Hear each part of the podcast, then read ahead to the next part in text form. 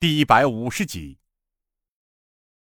当然，事实证明夏灵薇只是在单纯的逞强而已。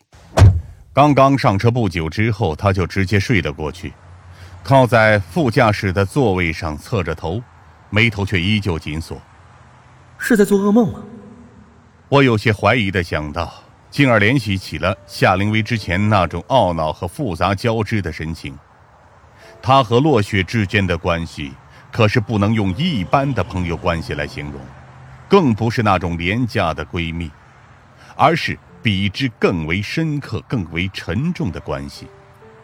保护者和被保护者，关爱者和被关爱者。我能想到两个人在校园内相互依靠的场景，不仅仅是落雪依靠着夏灵薇，甚至夏灵薇也在依靠着落雪。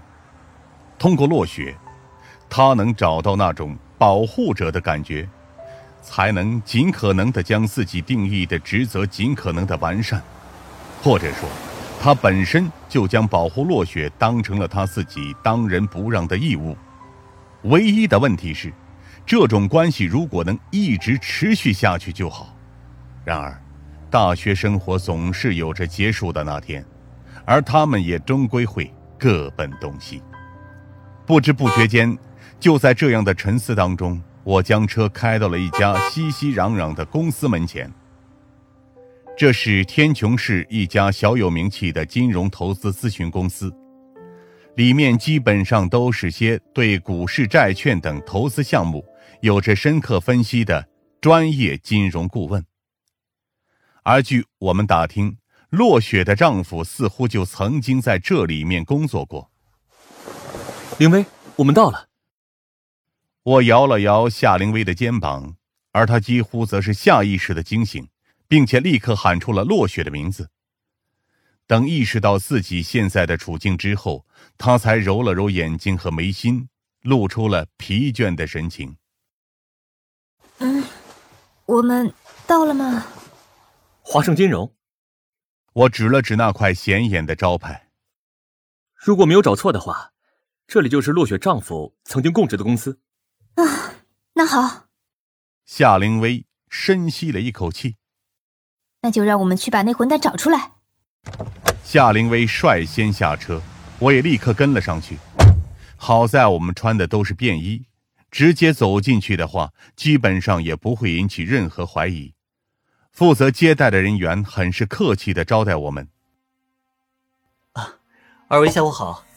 是来进行投资咨询的，有事先预约好顾问吗？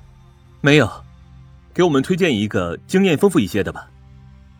我沉声说道。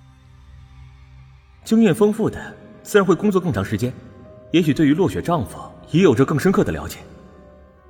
最终，在一间装点的极为奢华的办公室内，我们见到了那个所谓的顾问。这是一个喷着一身香水的中年男人。一身笔挺的西装，加上油光发亮的头发，看着反而让人有些刺眼。而他说起话来的腔调和标准化的微笑，几乎也充斥着一股商业交际的感觉。欢迎二位来到华盛金融，我是这里的高级顾问分析师苏永豪，请问有什么能帮助二位的吗？我们现在毕竟不是在直接执行公务。搬出警察的身份来询问，恐怕也不妥，因此，我们只能硬着头皮先和他聊一些债券和金融相关的东西。不过，这个苏文豪貌似也不太简单，很快便看出了我实际上不太懂这个东西。这位先生，冒昧的问一句，你以前很少接触投资类的理财项目吧？不太多，我如实说道。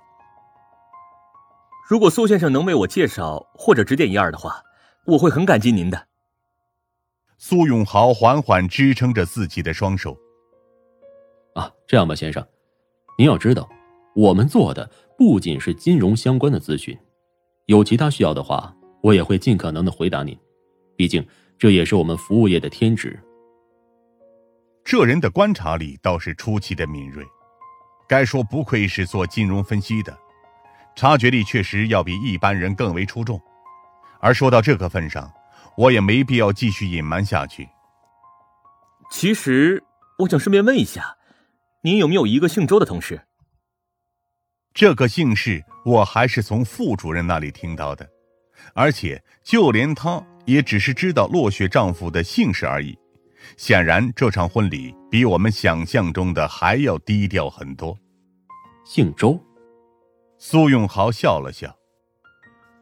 哈哈，我们公司内部至少有不下十个姓这个姓氏的。如您所见，周是个大姓。他在大约三年前结婚。那样的话，也有三个人。新娘相当漂亮。哦，周正峰。苏永豪果断说道。那就是他了，我得承认，当天的婚礼上，在场没有任何一个男人不嫉妒他的。那他现在的境况呢？境况？苏永豪随意的笑了笑。他在一年多以前就已经被开除了。夏灵薇有些惊讶。被开除了？为什么？